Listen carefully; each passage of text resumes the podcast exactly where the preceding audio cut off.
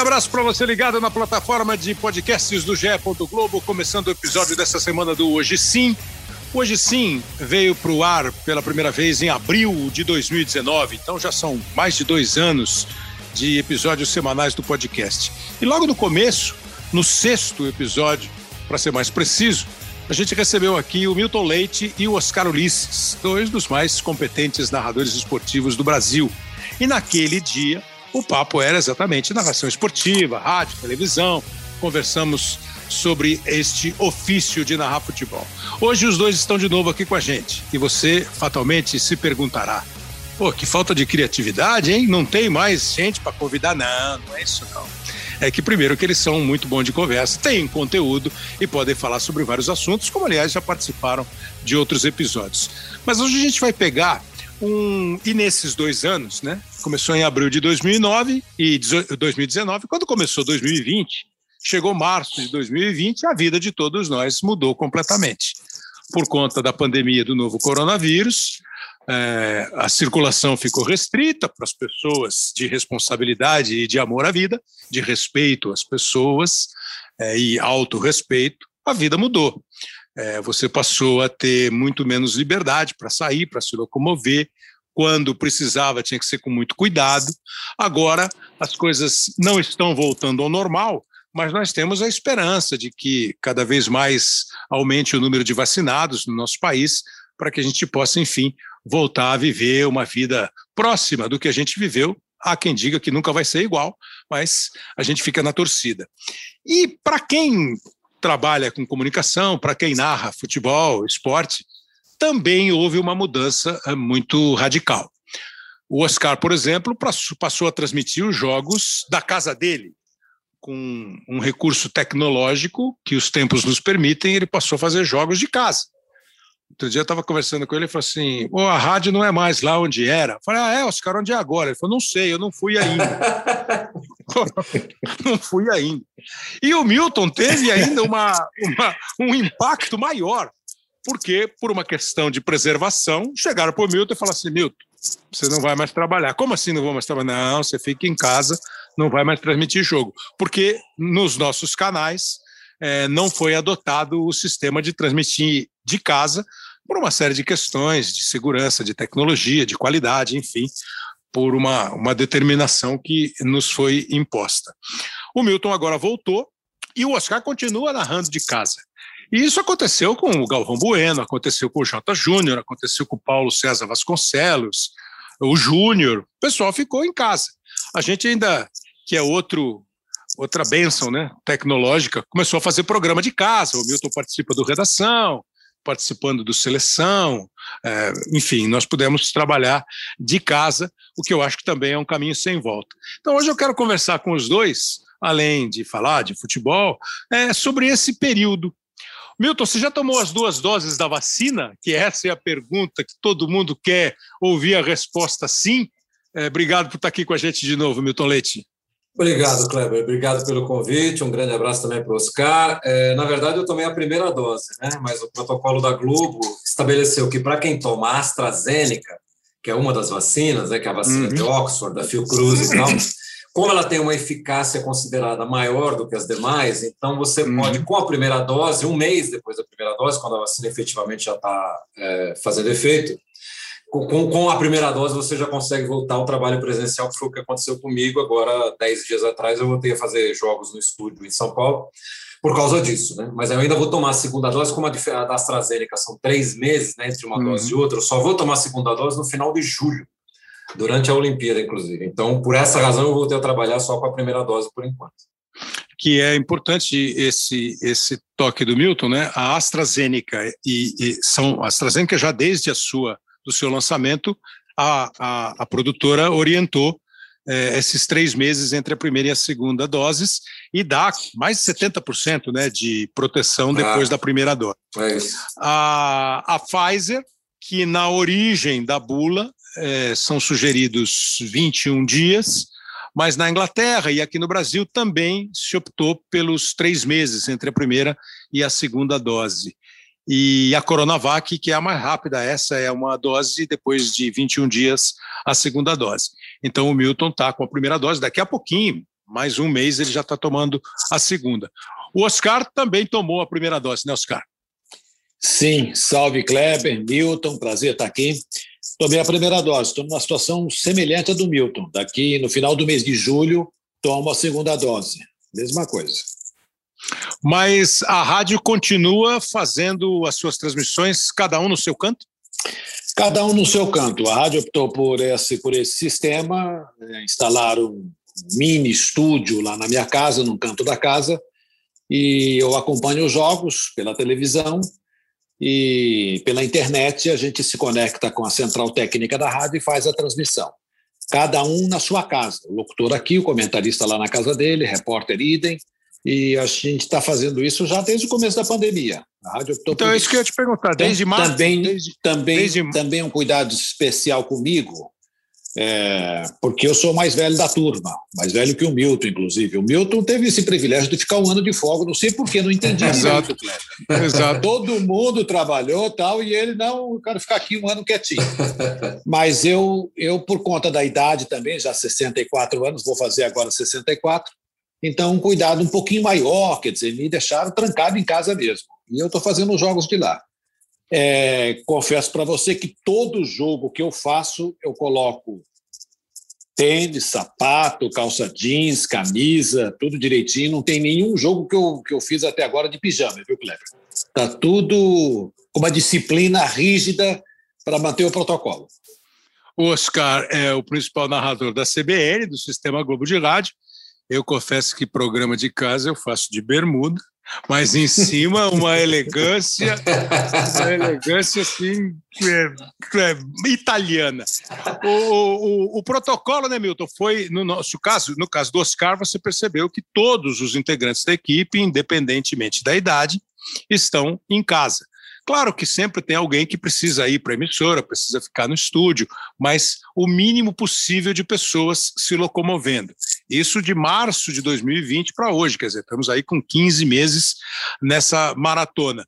E o nosso protocolo, né, Milton, foi por idade, né? é, a, a, idade é que determinava se você ficava em casa ou se você podia fazer o trabalho presencial. É, porque como as, as farmacêuticas, os cientistas determinaram que a, a terceira idade, digamos assim, acima de 60 anos, o risco de contágio é maior, né? A, as consequências da doença são maiores para quem tem mais de 60 anos. Então, acima de 60 anos, a empresa, e a maioria das empresas fez isso, né? é, pediu para as pessoas não irem trabalhar localmente, na, presencialmente, então se fazia de casa. Como eu completei esse ano 62, né?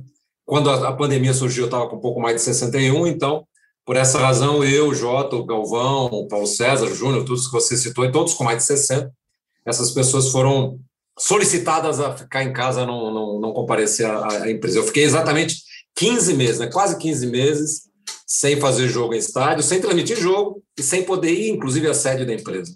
Exatamente, porque o Milton não pôde transmitir jogo. O Oscar está transmitindo. O Milton não pôde transmitir jogo porque, como eu disse, nós não optamos pelas transmissões de casa. Até se pensou, se testou, mas não chegou a uma conclusão de que seria seguro para a transmissão. Como é que foi comunicado para você? É, é, e é interessante, né, Milton? Porque nós temos, obviamente, eu repito, as pessoas de bom senso, as pessoas que respeitam a vida, é, eu vou usar a palavra de moda, que respeitam a ciência, essas pessoas sabem que quanto menos você circular, menos chance você dá para o vírus. E aí tem o outro lado, eu vou ficar em casa, não vou transmitir. Como é que você recebeu a notícia e qual foi o primeiro impacto assim? Você estava naquele instante mais preocupado com a pandemia ou chegou em algum momento lamentar o ocorrido, não o ocorrido pandêmico que nós todos lamentamos, mas você tem que ficar em casa? É, na verdade, Cláudio, foi assim, naquela o último jogo que eu transmiti no estádio foi dia 14 de março de 2020, foi um São Paulo e Santos no Morumbi, um sábado à noite, que já foi sem público, porque a federação já tinha determinado uhum. que aquela rodada não teria público por causa da pandemia. Na véspera, no meio da semana, acho que numa terça-feira, eu tinha feito um jogo do Santos na Vila Belmiro, pela Libertadores ou Copa Sul-Americana, um jogo internacional, que também foi sem público, mas porque o Santos estava punido por alguma razão, não teve público naquele jogo.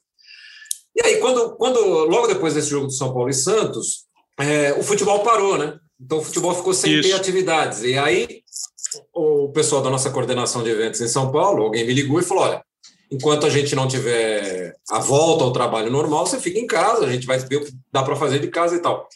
Mas assim, a decisão de só de, me dizerem que eu não ia narrar por causa porque eu não podia ir para a empresa, isso só foi acontecer em julho, julho, né, quando o futebol começou a voltar, né? Quando os campeonatos voltaram a voltar. Então, na verdade, eu já estava em casa há uns três meses, mais ou menos, quando alguém da coordenação de eventos em São Paulo me ligou para dizer que, olha, a determinação, o protocolo que a, a, a Globo, né, o esporte da Globo, a empresa toda, criou uma comissão para avaliar sempre as, as, questões da Covid, né? Como isso, isso ia ser tratado internamente, funcionários que não iam trabalhar, como é que isso ia ser resolvido para quem podia ou não ir para a empresa.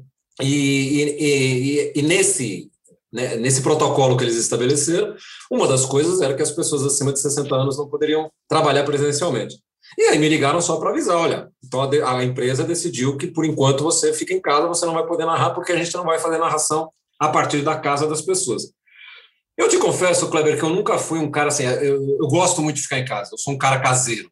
As uhum. coisas que eu gosto de fazer fora do meu trabalho estão aqui em casa. Eu gosto muito de ler, eu gosto de tocar piano, eu gosto de ouvir música, enfim. Essas coisas eu faço bem em casa. Então eu não tenho esse desespero de ficar de porque eu fico em casa. O grande problema dessa situação Primeiro, é você não poder fazer aquilo que você mais gosta de fazer, que é o seu trabalho. E segundo, é aquela coisa que você não tem a liberdade de poder sair a hora que quiser. Uhum. Porque se a gente tem um pouco de consciência, a gente, para contribuir com a gente e com os outros, a gente fica o máximo possível em casa para não circular.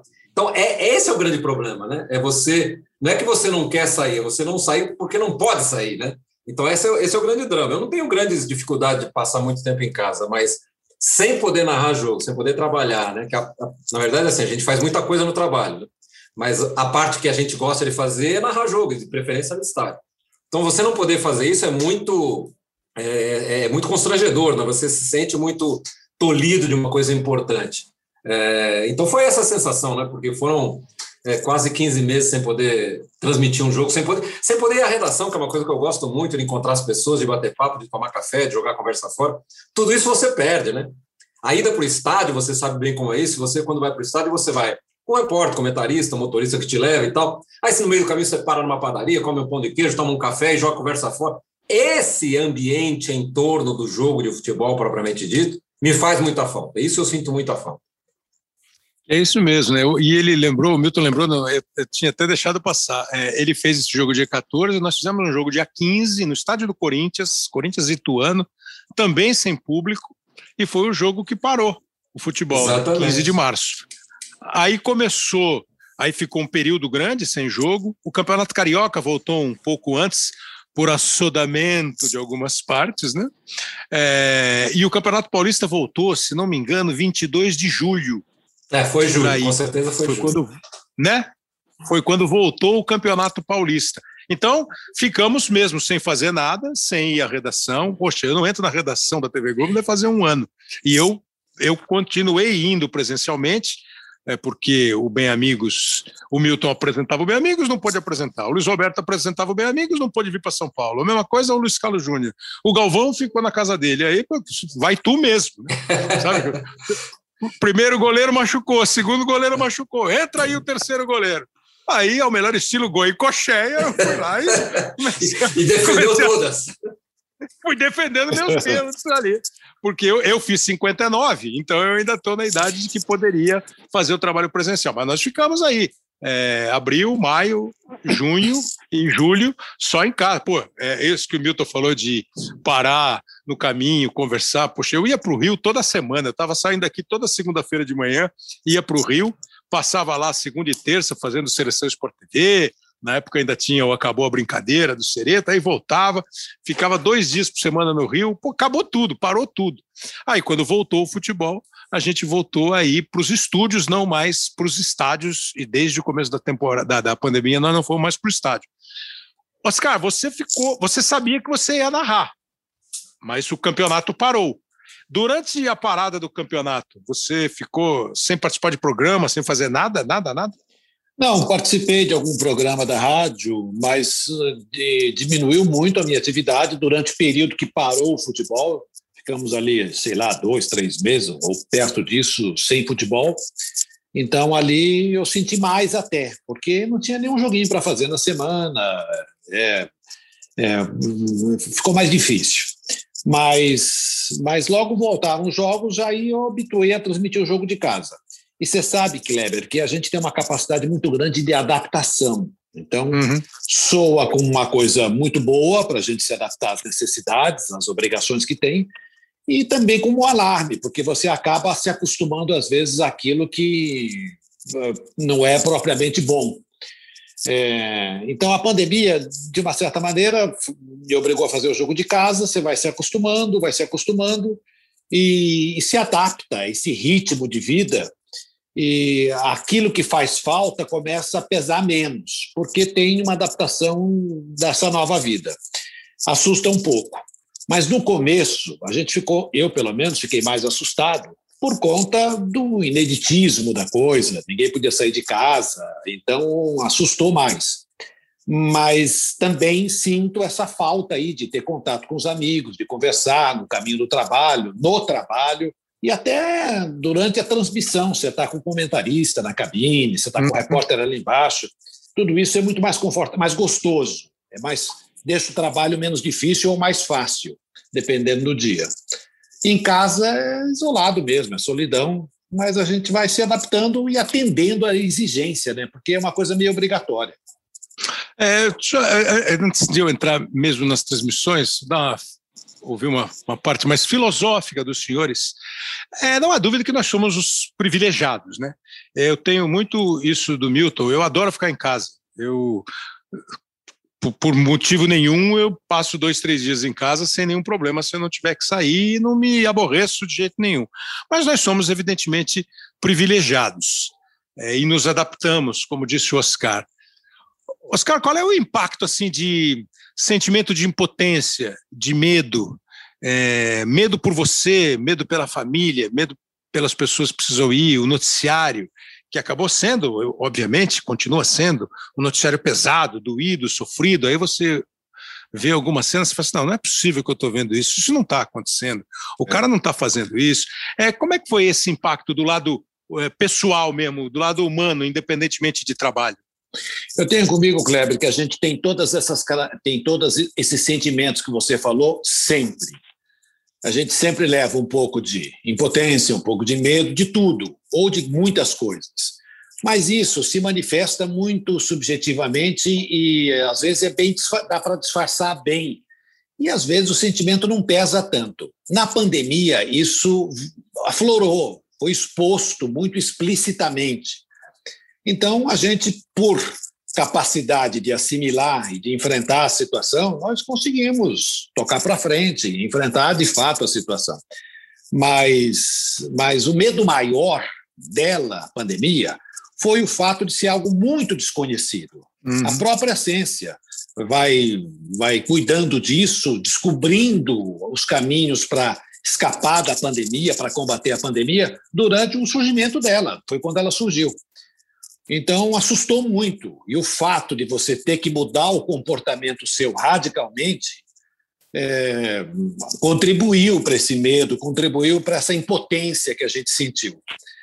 É, agora, a gente já, já acostumado um pouco a isso e sabendo que é, há uma visão otimista, a gente pode ter um pouco essa visão otimista por conta dos recursos da ciência, da vacina, por conta da evolução da pandemia. Então, ah, esse medo, de novo, ele vai, ele vai ficando um pouco menor. Mas, de fato, no começo, a gente, eu pelo menos, fiquei muito assustado. Né? É, não só por mim, porque tem uma família, claro. tem gente em volta, tudo, você fica em dúvida né, o que vai acontecer. Eu lembro que eu tive uma conversa com a minha esposa, e ela, ela é um pouco mais nova que eu, mas ela falando: Oscar, será que nós vamos morrer? Então, uma, per uma pergunta direta, sim, causa um impacto. Porque você fala, puxa, eu tô agora virei alvo mesmo. A gente sempre é alvo da morte, mas a gente nunca trabalha isso concretamente. Então a pergunta leva a uma discussão maior, leva a um comportamento diferente, e você percebe a realidade em volta, fala assim, puxa, é, ficou, é possível, evidentemente que é possível. Então esse medo ele fica bem evidente, aumenta muito. Tem uma música do Gilberto Gil em parceria com o Herbert Viana, do Paralamas, chama Seu Olhar. e num trecho da música ele, ele começa a falar dos abismos da ilusão, aí tem uma frase que ele fala, quando, como e onde vai parar meu coração? A gente não tem a menor ideia, e eu pelo menos procuro nem pensar nisso. Mas quando aconteceu essa pandemia, né, o negócio ficou muito próximo. Você começa a ver qual é o público mais é, exposto à doença. Mas ó, ela não é, ela não tem, ela não escolhe idade, ela não escolhe rico ou pobre, ela não escolhe nada. Ela exige um cuidado. Então assim, dá um medo natural por você, pela, pô, minha filha tem 22 anos, ela com medo né? E você com mais medo ainda. É, dá um medo muito grande assim das pessoas que estão próximas de você. E acho, Milton, e assim, eu com o Oscar, eu converso bastante com o Oscar, a gente, pô, nós perdemos o Rodrigo Rodrigues, que a gente saía toda semana, né? Nós três. Né? E o cara foi embora com 40 anos de idade por causa dessa doença, quando todo mundo achava que só ia pegar cara com mais de 60. Né? É, então a gente conversa muito, e por incrível que pareça, pouco sobre futebol, uhum. também sobre futebol. E com o Milton a mesma coisa. Com o Milton, às vezes que a gente se encontra na TV, é, quando você participa de alguma coisa, de algum grupo que ele está, você percebe os conceitos, as ideias. E além do medo, Milton, eu não sei, assim, acho que o que mais bateu foi um sentimento de tristeza. Por tudo, né? Pelo fato, pela doença e por uma série de reações absolutamente estranhas. Eu fiquei assim, até hoje, assim, muito triste quando eu vejo algumas coisas que a gente obrigatoriamente vê, Milton? É, Cláudio, você sabe que no começo eu também tive muito medo, né? Porque eu tenho, meus pais são muito velhinhos, meu pai fez 90 anos esse ano, minha mãe está com 86. Então havia uma preocupação da família inteira com os dois de a gente eventualmente levar para dentro da casa deles a, a doença. Né? Então a gente ficou meses sem ir lá, né? Eu fiquei, eu ainda ia mais porque meus pais, eles precisam de uma assistência, eles precisam de alguém que seja lá de vez em quando. Então eu ia mais, mas minhas filhas, por exemplo, eu tenho três meninas, três filhas grandes, elas praticamente ficaram meses sem lá. Meus netos, que são bisnetos dos meus pais, também durante meses não foram lá à casa deles e tal. E mesmo com as minhas filhas, com os meus netos, havia uma preocupação, porque eu também não queria que é, a, a nossa aglomeração individual aqui na família provocasse alguma coisa, ou nas uhum. crianças, uhum. ou, ou das crianças para a gente e tal, enfim. Então, a, o primeiro sentimento de medo é esse, né? De você não saber exatamente com o que você está lidando e como é que você vai se comportar diante disso, né? É, e, e, e, na verdade, a, a, a, coisa do trabalho, na verdade, ela acaba sendo até secundária nesse sentido, né? Porque você Sim. começa a olhar o comportamento da sociedade, e, e é, é gozado que quando começou a pandemia, né, e todo mundo é, na expectativa de sair a vacina, antes de sair a vacina e tal, as pessoas diziam: não, nós vamos daqui para frente uma sociedade solidária, porque a gente vai perceber como as coisas são e como é importante um ajudar o outro. E eu, desde o começo, eu sempre fui muito cético em relação a isso. Eu sempre dizia para as pessoas, na verdade, eu acho que vai acontecer exatamente o contrário. Nós vamos ter uma sociedade cada vez mais egoísta. E aí começou a, a, a acontecer uma série de episódios que acabaram demonstrando um pouco isso, né? Por exemplo, quando surgiram as primeiras, a, a, surgiu a primeira vacina, não sei, começou a se vacinar as pessoas, tinha gente que furava fila, tinha gente que falsificava documento para tomar vacina, tinha gente que eh, falsificava emprego para dizer que era da saúde, para poder tomar vacina na frente dos outros. Então, para mim, ficou muito claro né, que, na verdade, a sociedade ela não avançou um milímetro sequer em função da pandemia, nesse sentido de se tornar uma sociedade um pouco melhor. E, pelo contrário, né, eu acho que ela, vai, ela piorou muito. Basta você ver que, ainda com números da pandemia lá no alto, né, antes e depois da vacina, as pessoas fazem festa clandestina, as pessoas se aglomeram, as pessoas vão para a praia, as pessoas fazem tudo que faziam antes sem se preocupar com nada, né? É, e, e, inclusive com a ajuda do governo, porque o governo também é, não auxiliou as pessoas que não podiam parar de trabalhar. Se tem gente, a gente ainda é privilegiada. Né? Claro. Eu fiquei quase, quase 15 meses só fazendo programa de casa, mas eu estou numa empresa que me garantiu isso, que em nenhum momento sequer pensou em cortar meu salário, é, agora, tem gente que não consegue, né? Tem gente que é empregada doméstica, tem gente que é autônomo, se o cara não trabalhar, ele não almoça. Então, a, a, também por parte do governo, não houve solidariedade né, para com essas pessoas que precisavam mais disso, as pequenas empresas, os pequenos comércios e tal. Então, na verdade, assim, o que, o que para mim ficou muito claro é que a, a, a doença, essa pandemia, ela colocou às claras como é que a sociedade é, né? sobretudo aqui no Brasil, como, como é que as pessoas se comportam é, no sentido contrário de tudo que a gente poderia imaginar. Quando você imagina que a gente poderia ter uma sociedade mais solidária, uma sociedade mais cooperativa entre si, na verdade o que a gente viu foi o contrário. Né? A gente viu pessoas tentando burlar a legislação para passar na frente do outro e tomar vacina. Pois sabe que esse ceticismo que você teve, eu tive a mesma sensação, e além da tristeza do noticiário sobre a pandemia, essa é uma outra decepção monstro. Né? Eu nem sei se é decepção. Eu acho que eu não me surpreendi uh, ao ver que ah, vai, vai melhorar, vamos ficar todos mais solidários. Eu nunca acreditei muito nessa história de que, oxe, o nosso povo é um povo receptivo, é um povo. Eu nunca acreditei muito nisso. Não no nosso povo, acho que em povo nenhum, né? Cada povo tem a sua característica, tal, mas esse lado eu acho muito triste mesmo, quando você. Ah, os caras estão sobre, é, superfaturando máscara, é. escondendo o álcool em gel. A primeira, a primeira dificuldade da pandemia foi achar álcool em gel. Né? Não tinha em lugar nenhum. Não tinha em lugar nenhum. Aí o cara descobre cara botando água era água em gel. Né? O cara, para aumentar o, o, volume. Você fala assim, poxa, não é possível, gente, não é possível. Isso aí é realmente é muito, é muito frustrante. Agora, quando rolou para você voltar a fazer o programa, pelo menos, o redação, a, acabou sendo uma quase uma comemoração, passa a ser um negócio, puxa, pelo menos uma vez por semana eu sei que eu vou. É, e aí você botava também terno e gravata, que nem o Oscar? Não? É, eu não chegava a botar terno e gravata, mas é, foi, efetivamente, foi para a minha saúde mental foi bom, né? Porque embora eu seja um é. cara que eu gosto de ficar em casa, eu faço. Eu nunca li tanto como eu li nesse período de pandemia, como tenho lido, né? Mas chega uma hora que você quer fazer, quer ter uma atividade produtiva, né? Você quer fazer alguma coisa produtiva. Então, quando o Marcelo Barreto me ligou para pedir para eu participar, pelo menos uma vez por semana, do redação e tal, porque é, eu estava sem fazer rigorosamente nada, né? Então, para mim, foi um alívio. Né? É, eu não faço, eu, eu às vezes não faço de, de pijama, mas já fiz de bermuda, já fiz de moletom. Quando está quente, eu ponho bermuda, quando está frio, eu boto moletom. Mas a parte de cima está sempre impecável. Né? É, mas, efetivamente, pra, pra, pra, assim, eu percebo que para muita gente, né, o trabalho acaba sendo uma, um escape da, da loucura que a sociedade virou nesse período de pandemia. Então, para mim, ter tido a chance de fazer o, o redação e quando foi mais ou menos em julho ou agosto, não me lembro bem, a gente resolveu retomar o Grande Círculo também, né? Que era um é verdade. Que a verdade. gente fez em estúdio, né? E que a gente interrompeu em março. A gente já tinha até uma agenda para gravar em março. Por causa da pandemia, a gente acabou não gravando e ficamos, se não me engano, até julho ou agosto sem gravar, né? É, e aí a gente resolveu tomar num formato menor e num formato remoto também.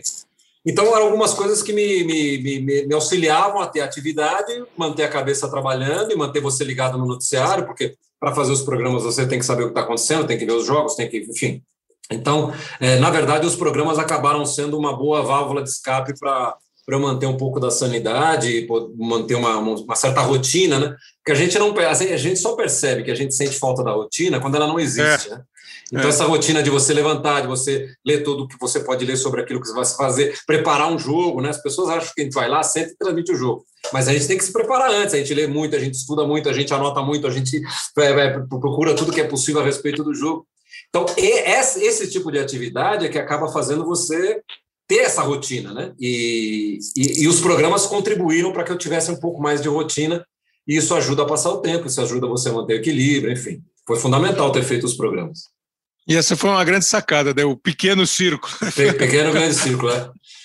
A, versão a versão home do Grande Círculo foi uma boa sacada. Menos entrevistados, é, o programa, o programa ficou um pouquinho menor, não ficou? Ou, é, o tamanho? Em, não, em termos de tempo de duração, sim. A gente, é, porque no estúdio sou eu e mais seis entrevistadores. Agora, é. quando a gente faz de casa, sou eu e dois, né?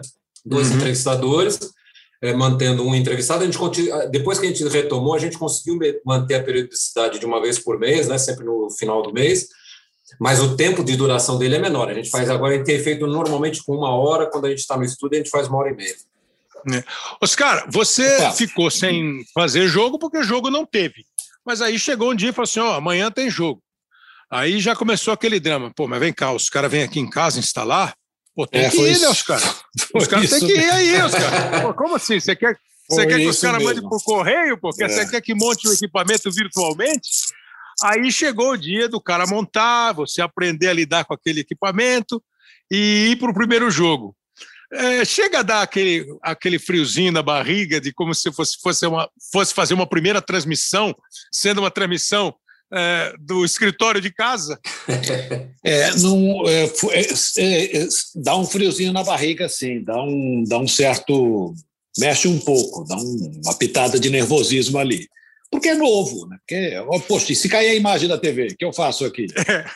E se eu não souber se... quem está com a bola, não tem ninguém para me soprar. Exatamente. Cadê o comentarista que vai falar? Não é fulano, é Beltrano que está com a bola. então,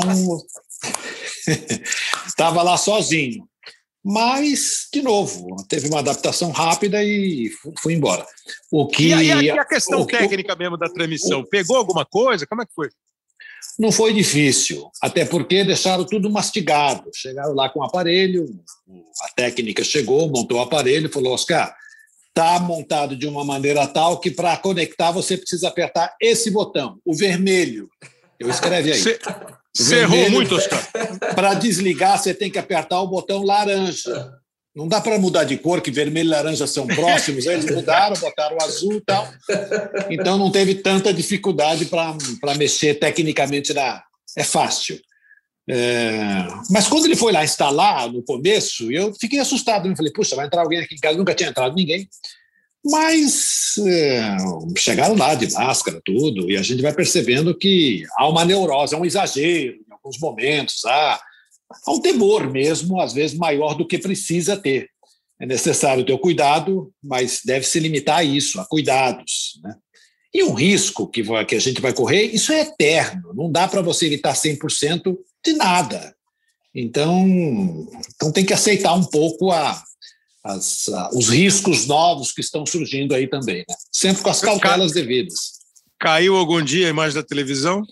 Caiu a internet, um dia caiu a internet, aí eu pedi socorro até para o Maio, meu cachorro, falei, e agora? Sim, sim, e aí?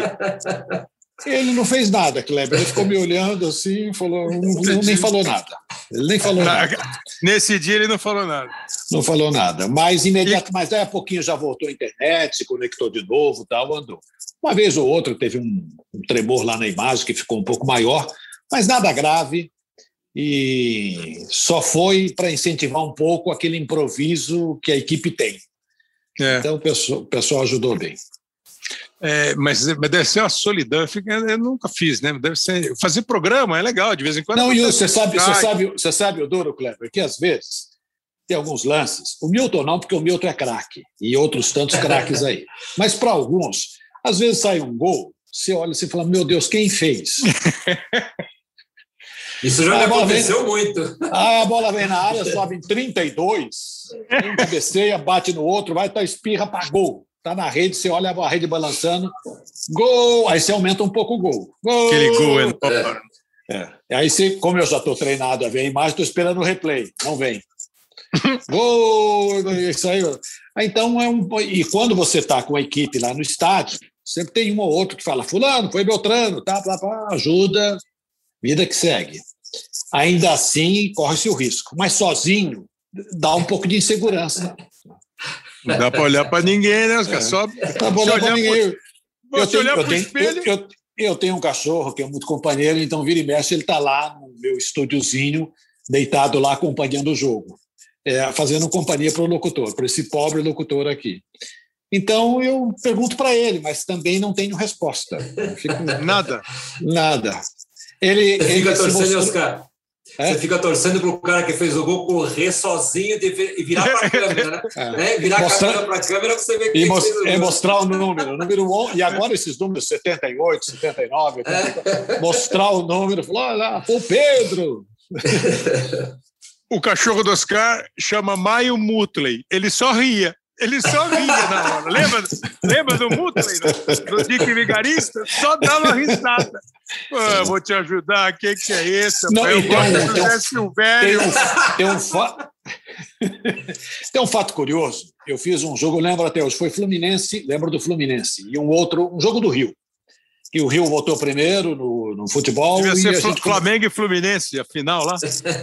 Pode ser. Mas aí o Fluminense fez um gol. E foi o primeiro gol que eu transmiti de casa. E o Maio, meu fiel companheiro, ali do lado. Eu acabo o gol, Kleber. Gol! estou terminando, o Maio começa a uivar. Gritou o gol dele, né? Au, au, au, au. Falei, gente. Aí, Você devia levar, devia levar isso para transmissão, pô. Passou a ser é. no gol. não, na, na pró, no próximo jogo eu falei assim: vou criar algo novo. Fazer, ó, vou fazer um sucesso aqui. Gol! Cutucava o Maio e Nada. nada, zero. Não, é que nem o, ca... é que nem o cachorro falante. O cachorro falante do desenho só fala quando não está na televisão. Quando não tá na televisão, não. Ô, Milton, e como é que foi o processo? A hora que você tomou a vacina, se avisou? E aí os caras, bom, então daqui a um mês você volta? Foi mais ou menos isso, né? Quando a... Primeiro eles tinham me ligado, um mês ou dois antes de eu tomar vacina, me ligaram para dizer qual era o protocolo da Globo, né? Olha, se você tomar Coronavac, você tem que tomar as duas doses e esperar mais um mês. Se você tomar AstraZeneca, depois da primeira dose, espera um mês e está para voltar. E pediram para que eu comunicasse tão logo eu tivesse tomado a vacina, né? Então foi assim, o dia que eu fui, me lembro direitinho, foi dia 6 de maio, eu tomei a primeira dose e liguei. O pessoal falou, olha, tomei a primeira dose, portanto, comecinho de junho, eu já estou completando esse um mês aí e tal. E assim aconteceu. Quando entrei na semana que eu ia completar um mês, né? É, aí já entraram em contato comigo e já, já, já para me escalar, porque daí eu fui escalado, é, acho que no sábado, dia 5 de junho, se não me engano, já fui escalado para fazer um jogo. E no domingo já fiz jogo também, enfim, daí entrei numa roda viva aí que eu estou fazendo jogo quase todo dia. Mas foi mais ou menos isso. A gente, eles me deram um protocolo, eu informei quando tomei a primeira dose e eles anotaram lá, né? Então, quando chegou na semana, que era a semana que eu, completava um mês, aí eles já me entraram, entraram em contato para já falar de escala, falar de trabalho, de como eu tinha que fazer e tudo mais. A equipe de produção do Hoje Sim eh, registra duas reclamações. A primeira do Oscar contra a equipe de produção da TV, quando ela não põe o replay. Boa. Que demora para botar o replay. Obrigado, cara. E quebra é porque vocês estão rindo aí, estão levando uma brincadeira, porque vocês não precisam disso. É, mas eh, mas eu, eu preciso desse recurso, de uma, de uma ajuda. E ainda falaram que o, que o Milton já falou que está trabalhando todo dia, está começando a ficar cansado. Não, por favor, mantenham, mantenham a minha escala que tá bom. Até voleibol, que faz chega... anos que eu não faço, eu vou fazer. É, aí, mas o dia, o, dia, o dia da volta chegou com Brasil e Cabo Verde, lembra aí? O toque do zagueiro Magalhães, Pedro, e o ato da pênalti. O árbitro dá pênalti para a seleção brasileira. Tá autorizado o Pedro, lá vem ele, perna direita, paradinha, batida!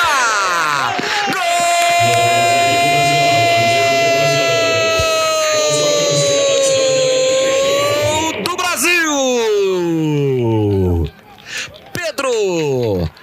Vamos chegando a 39 minutos. O Brasil consegue abrir o placar cobrando pênalti. Pedro, 1 a 0 para a seleção brasileira. Foi o jogo da seleção olímpica do Brasil contra Cabo Verde. É, na véspera, porque muita gente fala assim: oh, eu perco a embocadura, ou eu fico enferrujado. Você pensou nisso? Você chegou a ter esse tipo de preocupação?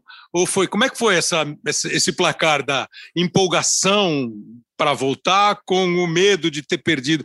Acho que é difícil perder, mas tem gente que diz que perde o ritmo do jogo.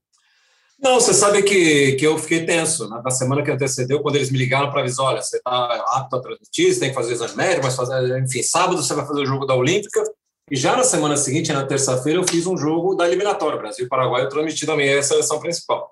É, quando eles me ligaram, eu fiquei meio tenso, meio preocupado, porque assim, é, o, que, o que a gente perde é um pouco, não, é, não sei se a palavra é ritmo, mas é um pouco do reflexo. Porque a gente está uhum. tão acostumado a fazer esse negócio, né, que quando acontece um lance movimentado de velocidade, você consegue acompanhar aquilo com muita facilidade hoje em dia, quando você faz os jogos, né? O meu medo era esse, era não ter a velocidade rápida de raciocínio, era não ter a velocidade de acompanhar os lances de, com calma, ainda mais, né, Kleber? E aí vale também o seu depoimento. Esse negócio de fazer off-tube, é, hoje ele é uma, uma necessidade, mas assim, para quem está acostumado a narrar, e o Oscar sabe disso, né? Fazer jogo no estádio é 200 vezes melhor, né? Você está envolvido no ambiente, você está vendo tudo, você tem uma dimensão muito maior. O off-tube, né, que a gente chama de fazer, fazer olhando a imagem da televisão, ele é muito limitante, né? Porque, uhum. por exemplo, quando o Oscar falaram, ah, porque o cara fez o gol, eu não sei direito quem fez, se você está no campo, você consegue olhar mesmo que você não esteja vendo exatamente a camisa do cara que fez o gol, às vezes você vai por eliminação. Você fala, bom, fulano está ali, uhum. fulano está ali, ah, é, só pode ser ciclano, né? Então, é, tem um pouco isso. Quando você está no estádio, é possível você fazer isso. Em casa, olhando ou no estúdio, olhando para um monitor, você tem aquela imagem, ponto final, que é a mesma imagem que o cara está vendo na casa dele. Né? Então, eu tinha um pouco de receio, porque eu sabia que ia ter essa dificuldade, né? De, eu não sei se meu raciocínio está tão rápido como era, eu não sei se a minha voz vai aguentar os 90 minutos como sempre aguentou, enfim. Eu confesso que eu passei, principalmente os dois primeiros jogos, né? Esse de Cabo Verde, que foi a seleção olímpica que eu fiz num sábado, e aí na terça-feira seguinte eu fiz o Brasil e Paraguai da, da eliminatória. E esse, esses dois jogos, sobretudo, foram mais tensos. Assim, eu fiquei um pouco mais preocupado, porque é, era a minha volta, eu sabia que estava. Quem gosta de mim, quem não gosta, ia ficar assistindo muito atentamente. Quem gosta para elogiar, quem não gosta para meter o pau.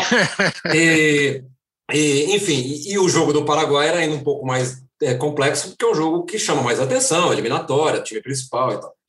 Mas eu confesso que eu passei os dias anteriores aos dois primeiros jogos um pouco mais tenso e e assim, me preparei mais do que normalmente, eu li muito mais, eu fiz muito mais rabisco, eu fiz muito mais anotação, porque eu, é, talvez fosse uma forma de eu mostrar para mim mesmo que é, eu estava bem preparado para fazer os jogos. Né? É, e, e, tem sido até bom fazer jogo quase todo dia, até em função disso, de pegar a velocidade, de pegar o raciocínio, de pegar o ritmo, enfim, seja lá o que for. Não, é verdade. E assim. E, e, o dizem, e aí... dizem, Kleber, desculpa interromper, que o Milton fez o jogo e depois ele falou o seguinte: nossa, como o pessoal está jogando mais rápido agora, né? é, exatamente. Pô, os caras treinaram muito nesse período. Nossa, nunca vi como ficou tão rápido o negócio aqui, mas. É, é, não, é isso é só. É isso que ele falou de o cara, o cara que gosta, falou, nossa, o Milton voltou melhor ainda. É. O outro, ah, também tu tá pior do que é. Não tem jeito. Não Já tem era ruim. É, pô, não tem jeito, não tem como. Agora, qual foi o seu, a sua avaliação? Porque às vezes é, isso de, do, do off-tube, é, de fazer do estúdio, e assim, e aquele para onde eu vou olhar, né? É, porque você fica meio mecânico, você sabe para onde olhar, é, o movimento, ah, ui, o bandeirinha deu impedimento, você já está olhando ali sem. Você nem pensa, é que nem mudar a marcha de carro auto, de, carro, de carro manual. Você vai mudar a marcha, nem está pensando que está mudando marcha. E a mesma coisa na transmissão. Você já sabe onde está o papel do, da chamada, a escalação, o copo d'água. Eu estava brincando, outro dia cheguei para fazer o jogo, o cara mudou o lugar da régua que tem a tomada onde você põe o carregador. Eu falei pro cara, você me quebrou, pô, eu já tô perdido. Você mudou a régua de lugar, eu já não sei mais onde eu ponho a coisa. Pô, era aqui no meio. Pô. Não, vamos, não, não, agora deixa para lá. Porque é isso, né? Você sabe já para onde olha, é, a quem você socorre, quem, para quem você pede socorro se precisar.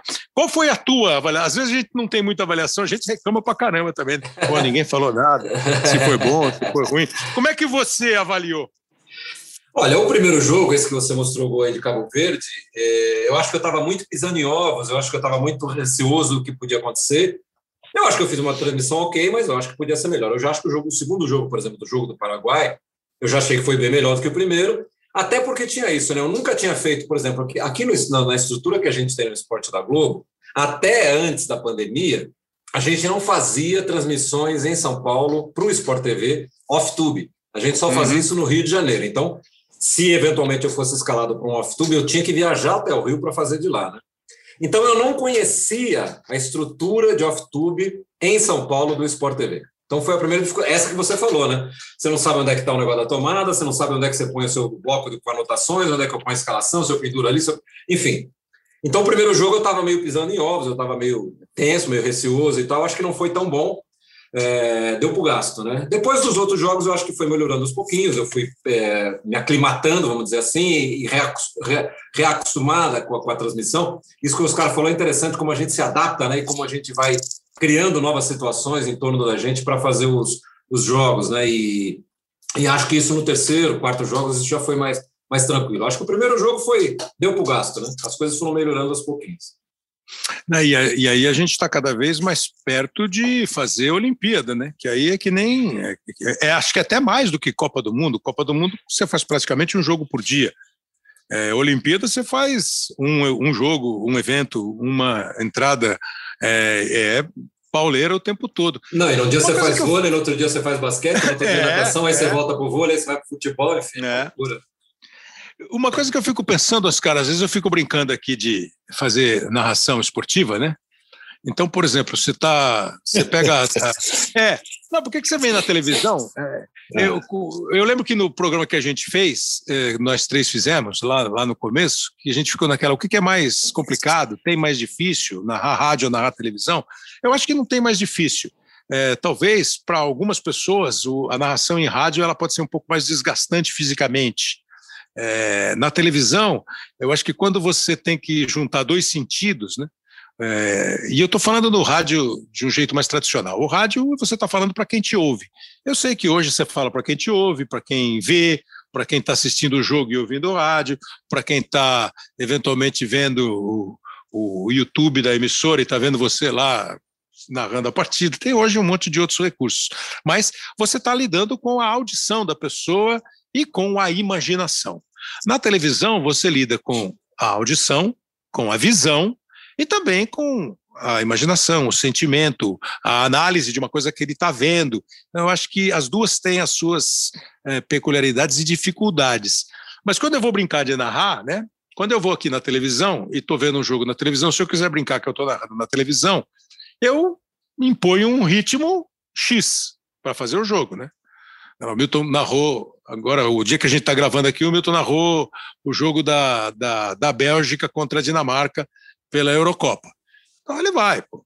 Ataca a Bélgica pela direita, Lukaku tenta a jogada, tocou a bola no meio, De Bruyne e a bola foi para fora. Se o Oscar que está narrando, ele tem que adotar um outro ritmo.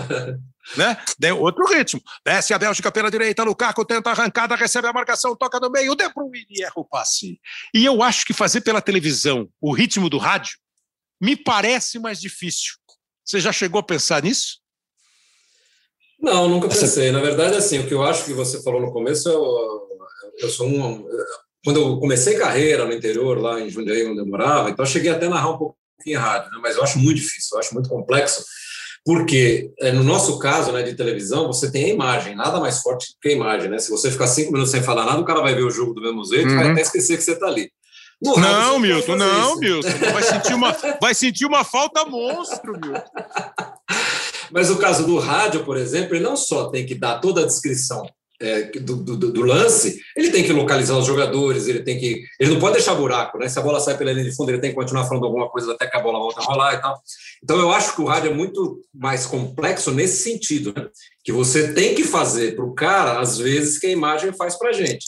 É, você tem que ser os olhos do cara também, não só os ouvidos, né, para ele ouvir o que você está falando. Você tem que ser um pouco, tem que fazer o cara enxergar um pouco de onde. Tá. Nesse sentido, eu acho o rádio um pouco mais, a narração em rádio um pouco mais complexa, além da questão física, né?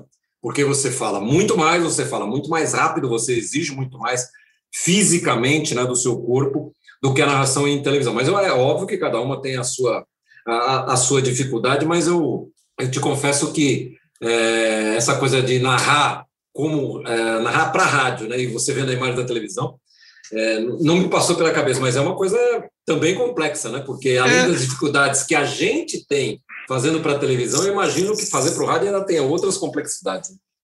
Eu estou vendo exatamente isso agora, Oscar. Eu estava vendo, tô vendo aqui, a gente está gravando, eu estou vendo aqui a imagem do gol da Bélgica, o primeiro gol da Bélgica é, contra a, a, Dinamarca. E aí eu, você vai, o Lukaku bota a bola na frente.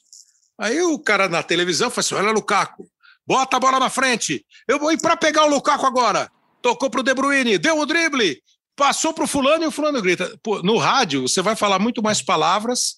E a minha impressão, Oscar, é que a velocidade da narração do rádio não combina com a velocidade da televisão. Você sentiu alguma dificuldade em botar o ritmo do rádio na imagem da TV? Eu senti porque eu, eu sempre fiz, eu fiz pouca TV, alguns jogos, algum período, é, mas eu sempre fiz rádio, a vida toda, desde Mas no estádio, né? No estádio, tudo. Então, você está perguntando em relação à transmissão do rádio na é, minha volta, é isso? Não. Não, é você narrar um jogo pelo rádio vendo TV. Ah, tá. limitado tá. à imagem da. Eu fico sempre com a impressão que eu preciso falar mais rápido, do... eu preciso falar mais coisa do que aquela imagem da TV está me mostrando, você entendeu? Me dá a impressão, eu não sei se é uma loucura, que falta imagem para eu botar a palavra. Quando eu estou vendo televisão e precisando botar o ritmo de uma narração de rádio. Faz sentido. Eu acho que quando você está no estádio, quando eu, pelo menos, estou no estádio transmitindo um jogo, você vai estar focado, mais ou menos, você vai estar focado onde está acontecendo o lance, é sempre meio por ali, mas você recebe toda a vibração do que está fora do lance, da torcida, do clima. Uhum. A emoção vem maior para você, vem de uma maneira mais forte para você, para o locutor, no meu caso, fica menos difícil. Então, você pontua a transmissão contando com esse apoio. Na televisão lá, você imagina, você entra na, no escritório, lá na salinha, tá a televisão ligada, tal, aquele gelo, é tudo muito muito parado, muito morto. E, e sem ambiente, né, no campo. E aí não tem nenhum ambiente. Aí você fala para a técnica, coloca um ambiente aí para a gente. Fala, mas qual? Você, você quer que eu pegue a final de 82 da Copa do Mundo e boto aqui? Não, não, não, aí não dá. É, essa não. É, essa não, mas então fica assim muito muito seco eu acho que isso é, desgasta um pouco mais, exige um pouco mais. Mas, de novo, a gente se adapta de acordo com essa, com essa imposição e, e vai tocando. Mas eu sinto falta, assim. No estádio é muito melhor e com a torcida muito melhor ainda, né? Faz, faz falta. Kleber. Nesse jogo que o Milton falou que já foi um pouco. Fala, Milton. Não, ia só, só complementar, você citou aí o, o, jogo que eu fiz da Bélgica contra a Dinamarca. E foi, foi o jogo que eu transmiti desde que eu voltei com mais público no estádio, né? Porque é um estádio uhum. pequeno para 38 mil pessoas e tinha, eles liberaram 25 mil ingressos, 65%. E estava um dia lindo, de sol, céu azul, enfim, o estádio com 25 mil pessoas estava quase cheio, né? É, então é muito diferente, né? Para quem os primeiros jogos que eu transmiti eram sem público, né? E para esse que tinha muita gente no estádio, eu ainda brinquei durante a transmissão, falei, estava com uma saudade de ouvir essa é. torcidinha fazer barulho no ouvido, né? Porque faz muita falta. Isso que o Oscar falou é, é muito verdade. Né? O fato de você estar tá no estádio, só isso já te bota num outro patamar de, de, de empolgação, de excitação. O clima do estádio faz falta, né? O off-tube a gente consegue fazer direitinho e tal, mas não, nada substitui o estádio, esse envolvimento que o estádio traz para você. Né? Não, é verdade, assim, é, eu, eu, fiz só um jogo da, da Eurocopa, Inglaterra e Croácia, e o Wembley tinha lá suas 25 mil pessoas que foi o primeiro jogo mesmo, com torcida. Às vezes você fica até com, com um certo constrangimento, não é? Um certo constrangimento de falar assim: olha a torcida, aí você lembra por que, que não tem torcida. Mas é um clima absolutamente diferente. É né? diferente, tipo, é diferente. Copa, tipo Copa do Mundo. Veja aí como o Milton Leite se comportou com torcida neste jogo citado. Conseguiu ficar com a bola pelo menos. Travou, limpou o primeiro, passou pelo segundo, rolou a bola. Tillemans na entrada da grande área. Hazard ajeitou para o Éden, voltou. De Bruyne, a batida, golaço! Gol!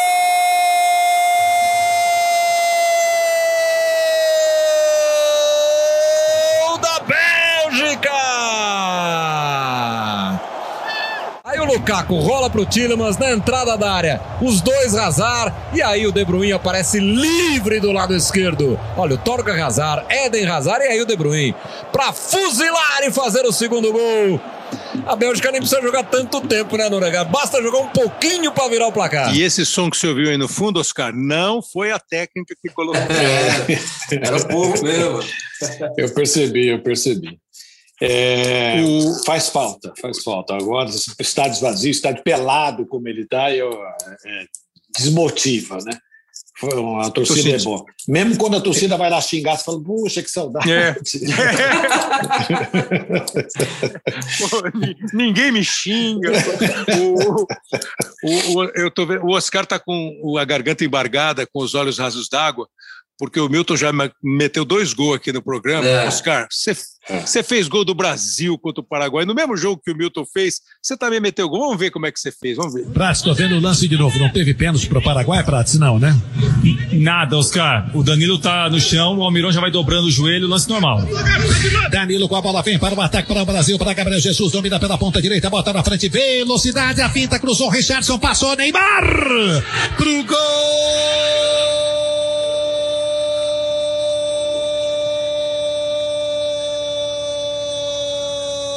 Do Brasil. Brasil. Neymar, Neymar, quatro minutos, primeiro tempo, já está aberto o placar do estádio Defensor del Chaco. Apontada pela direita, Gabriel Jesus, velocidade, a finta, Richardson tenta na dividida, a bola passa. Neymar domina livre na área, o goleiro sai, ele rola pro fundo do gol. Oscar, não deu nem para perceber que você estava em casa. Foi no ritmo bom. É, foi, né? Aqui, é o, o, barulho, o barulho que depois do gol é o barulho dos caras que estão lá no campo comemorando, não tinha torcida, mas sabe quando eu falei da dificuldade, sabe que essas jogadas de mais velocidade, como o gol que o, que o Milton narrou da, da Bélgica, que é o segundo, se você vai fazer no rádio, dá para ir na boa, porque ele é um lance rápido e você vai no ritmo, né? O Lukaku dominou, tocou a bola para Tilman, de Tilman para Hazard, de Hazard para Hazard, Agora, eu, fica toque de bola? Eu só não entendi o final aí, mas estava indo. Foi o, não, o final foi uma homenagem ao Nilson César. O, o quando, quando, você pega, quando você pega, quando você pega aquele lance que fica back para back, zagueiro para zagueiro, toca. Aí você, você na televisão, você arruma lá, é, tá tocando a bola, não tá subindo amanhã, depois do Globo Repórter. E vocês ali tem que. Já imaginou? Esse que eu acho que é o difícil, de zagueiro para zagueiro, mas o ritmo foi bom e não dá nem para perceber que está tá em casa, não. Cê, ou você não gostou da narração? Vai ficar metido eu, já, né? Não, eu fico metido, eu nunca gosto, porque sempre foi assim. Mas você sabe, Kleber, com essa história de narrar de casa, não sou só eu, tem alguns locutores, eu, por sorte, Uh, consigo narrar baixinho, eu não, não grito, não, não, pelo menos me esforço para isso e aprendi. Mas tem locutor que fala um pouco mais alto, mais forte. E tem... Nossa, e o vizinho, hein? Então, soube da história que depois do quinto jogo, o locutor escutava: Por Deus! uma voz que vinha lá de baixo, do segundo andar, acho, do terceiro. Por Deus, acaba esse jogo! E aí não acabava e tal. E, quer dizer, tem algumas dificuldades a mais do que além dessa de só não ter torcida, só ter a imagem fria tal. Às vezes tem o vizinho que se incomoda também, né? Não, mas pô, tá com razão, né? Pô? Vai que o cara tá mas tem, time. Mas tem e quando toca também. o interfone, escuta esse barulho, essa reforma aí vai até quando? Ah, não é reforma, é um trabalho que estamos fazendo aqui, estamos narrando o jogo. Ah, mas, você, mas, tem o lado contrário também. Você sabe que eu aqui no meu prédio, eu tenho feito redação uma vez por semana, né? E o redação é um programa de duas horas e meia, né? Ele começa às 10 da manhã e vai até meio de meia. Então, praticamente a manhã inteira, eu costumo fazer da minha sala aqui, né? Eu boto o meu tablet como câmera e tal. É, mas o prédio passou a ter duas reformas em apartamentos aqui no mesmo, da, da, acima do meu. Eu tive que ir para um, um coworking aqui perto de casa, porque era marreta o dia inteiro, né? Olha. Primeira vez que começaram a bater a marreta, o Barreto pediu desculpa, falou: ah, a gente perdeu o sinal com o Milton, não vai dar para ele continuar, não sei o que, me tiraram do ar.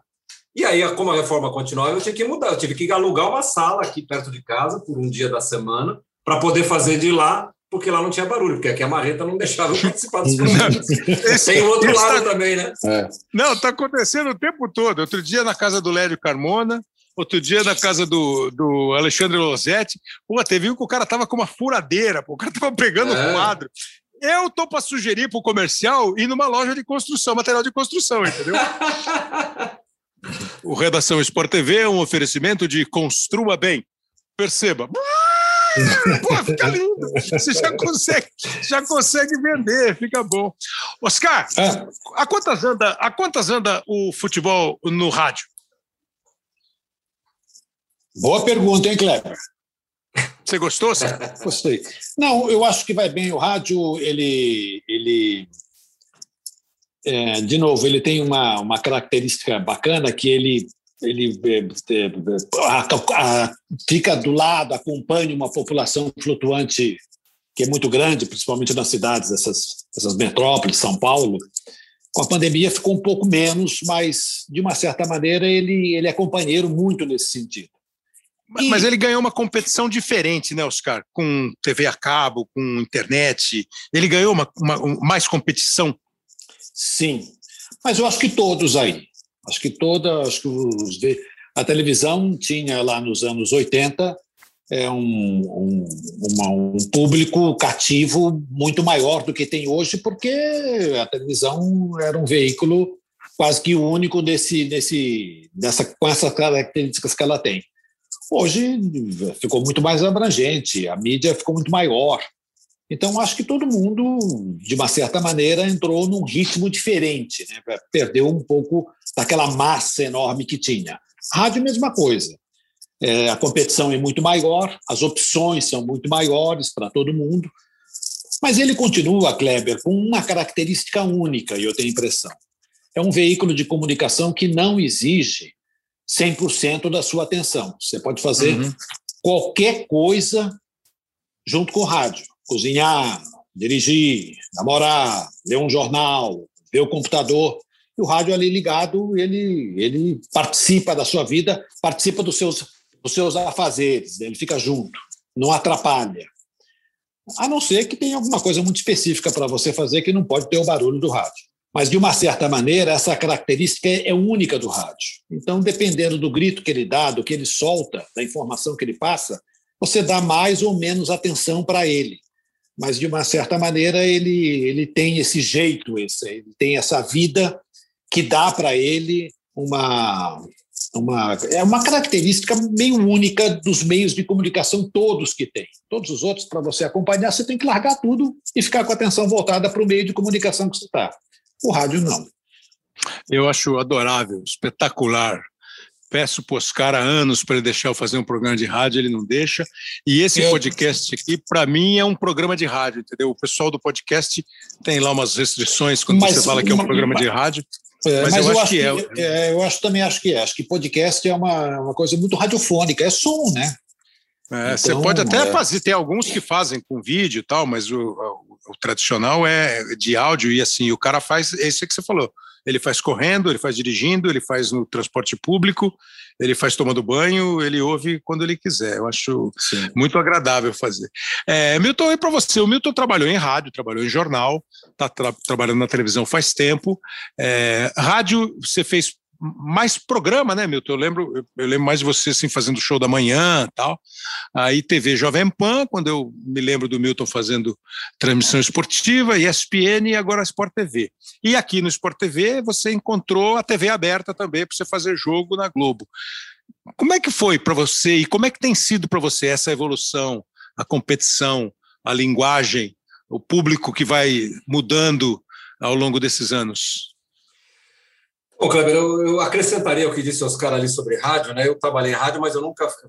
Tirando um pedacinho da minha carreira lá em Jundiaí, na verdade, o rádio para mim sempre foi apresentar programas de variedade, de entretenimento, uhum. enfim, né? O, o, esporte, mesmo a narração em rádio, eu trabalhei pouco quando ainda estava Programas que são lindos de fazer, né? É lindo é, fazer esse tipo é programa que você fazia, é lindo, lindo, lindo. Eu adorava.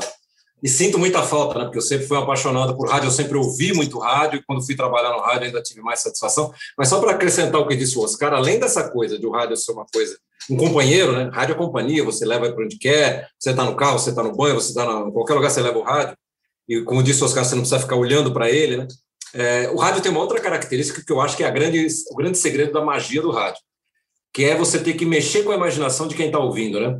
Oh. Porque se o cara não te conhece, né? Se o cara não te conhece, ele está te imaginando, você está lá no estúdio apresentando o programa, ele está te imaginando, será que ele é careca, será que ele é alto, será que ele é baixo, será que ele é gordo, será que ele é negro, ele é branco, né? É, então, a imaginação tem que trabalhar para você. E tudo que você fala, a pessoa tem que imaginar, né? Porque a pessoa não está vendo o que você está falando. Então, é esse, essa, na verdade, eu acho que é a grande magia do rádio. Agora, para mim, eu te confesso que foi um, um, um, desafio né, que eu não planejei, né, porque eu comecei, eu fui ser jornalista porque eu sempre gostei muito de escrever, gosto até hoje de escrever, é, e queria trabalhar escrevendo, já que eu não tinha talento para ser escritor. Então, eu fui trabalhar em jornal porque eu queria escrever. Só que lá em Jundiaí, quando eu comecei minha carreira, o dono do jornal tinha uma rádio e ele resolveu me levar para trabalhar na rádio. Eu fui trabalhar na rádio. E aí você começa a se apaixonar pela rádio, né? Por causa, e por causa da rádio, eu vim para São Paulo, né? porque o Fernando Vieira de Mello, que era o diretor da, da, da, Rádio Jovem Pan na época, ele tinha uma casa de fim de semana ali perto de Jundiaí, e um dia, nessa casa, ele me ouviu, né? ele ficou lá corujando o rádio dele, ele me ouviu apresentando um programa lá na rádio de Jundiaí. E aí me convidou, eu acabei vindo trabalhar na Jovem Pan, e da Rádio Jovem Pan acabou surgindo o projeto da TV Jovem Pan, que foi onde eu comecei a narrar, e também comecei a narrar meio por acaso, porque não era para eu ser narrador lá, era para ser apresentador. mas um belo dia o narrador titular ficou sem voz, não pôde ir. Ah, Milton, vai você mesmo, não tem outro, vai tu, né? Eu fui, fiz e acabei ficando como narrador e aí desenvolvi minha carreira. Mas o grande desafio, na verdade, é você entender as linguagens, né? como você falou. É, escrever para jornal é uma coisa, falar em rádio é outra coisa completamente diferente. É, falar e aparecer na televisão é completamente diferente do rádio, né? Porque, como eu disse, tem a imagem é mais forte que qualquer coisa que você faça. E mesmo dentro da televisão, né? Eu fui aprendendo que são linguagens diferentes porque são públicos diferentes, né? Então, por exemplo, eu trabalhando no Sport TV, quando eu narro um jogo lá, eu sei que é o cara que é mais ligado ao esporte, então ele tem mais conhecimento do esporte, porque ele está num canal especializado em esporte, ainda mais é. se for o futebol. Na TV aberta, né, nas oportunidades que eu tive de fazer na TV aberta, e nisso você é craque, né? Essa coisa de você perceber que nem todo mundo que está na frente da televisão é um especialista em esporte. Porque não é todo mundo que tem duas, três televisões em casa. Né? A grande maioria da população brasileira tem uma televisão. Então, quando você vai transmitir, por exemplo, um jogo da quarta-feira à noite, que normalmente é o jogo da, da Globo, tem na sala assistindo o jogo uma pessoa que talvez seja o pai, né, o filho mais adolescente, que estão ali porque eles adoram futebol. Mas também está na sala, eventualmente, a mãe, a avó, uma tia, que são aquelas que estavam vendo a novela e vieram da novela e vão ficar no futebol. E você tem que falar para todas essas pessoas ao mesmo tempo. E, na verdade, você tem que cativar essas pessoas todas ao mesmo tempo. E acho que essa é a grande dificuldade da TV aberta, né? Quando eu vou fazer, por exemplo, jogos no Premiere, que é o pay-per-view, né, que é o canal pago da TV por assinatura, é diferente do próprio público do Sport TV, porque aquele cara, ele é mais especialista ainda, porque ele já paga é assinatura e está pagando um a mais para ver um jogo exclusivo na casa dele. Do então, time dele. Isso, e do time dele. Então, é, é, você perceber essas diferenças de linguagem é que eu acho que acaba fazendo você ir bem ou mal nos diversos meios que você está tá, tá, tá trabalhando. Né? Então, acho que o, a percepção disso, né, a percepção dessas, dessa coisa mais heterogênea de público de um veículo para o outro, acho que é o grande segredo. Olha, meus senhores, mais uma vez, mais uma vez vocês deram show de bola. Mais uma vez foi uma conversa super agradável. Sempre que a gente pensar em vocês, espero que vocês falem, é, foi legal aquele dia para eu topar de novo. É, e é muito bom a gente poder conversar, é, apesar dos tempos ainda muito tristes e muito preocupantes e que exigem muito cuidado, a gente poder conversar com uma dose de vacina no braço, ficar esperando a outra, torcer para que mais e mais brasileiros e cidadãos do mundo inteiro se vacinem, para que a gente supere essas dificuldades. E aí, no meio dessas tristezas, a gente ainda encontra tempo para falar de trabalho, de jogo, que você que está ouvindo certamente usa o futebol, uma transmissão, um programa de TV, um filme, para ficar um pouquinho mais leve, para se divertir um pouquinho, porque senão ninguém aguenta. Né? A, a boa e velha frase vai passar, que acho que foi muito bem sacada, é, que é um samba lindo do Chico Buarque, e o vai passar ficou muito bem aplicado nesse momento. Se a gente não tiver esperança de que vai passar, a gente está quebrado. Mas, além de tudo, você precisa que passe e que você tenha um ou outro momento que dê para dar um sorriso. E acho que o esporte ajuda e a gente envolvido na pandemia e no esporte, acho que a gente dá a nossa contribuição. Foi muito bom. Espero que o senhor tenha gostado, hein, seu Milton? Olha, Kleber, eu costumo dizer que eu gosto de, de pessoas que me acrescentem coisas, né? Porque, na verdade, a, a gente está na vida para isso, né? Para crescer, para acrescentar coisas ao que a gente já sabe, né? Então, eu gosto muito de conversar com pessoas que me acrescentem, com pessoas inteligentes, com bom papo. Então, participar do seu programa é sempre muito bom. Por causa disso, ter os carolinistas participando desses programas também é sempre muito bom, porque vocês são pessoas que me acrescentam. Pode convidar que eu volto. Um abraço. Obrigado, viu? Obrigado, é muito lindo. Oscar, você continua um especialista em ciência, Oscar? Não, eu tenho amigos cientistas, mantenho contato com eles, mas eu acho que o que o Milton disse aí, a gente podia encerrar o programa, encerramos em alta, hein, Cleber? ele terminou, ele, ele como, terminou ali como diria, puxando... Como diria Fiore Gilhote e a Lua, nós não vamos conseguir melhorar, né, Oscar? Não vai, acho que está muito bom assim. E ele ainda falou da gente, que a gente acrescenta alguma coisa. Eu gostei muito, gostei muito.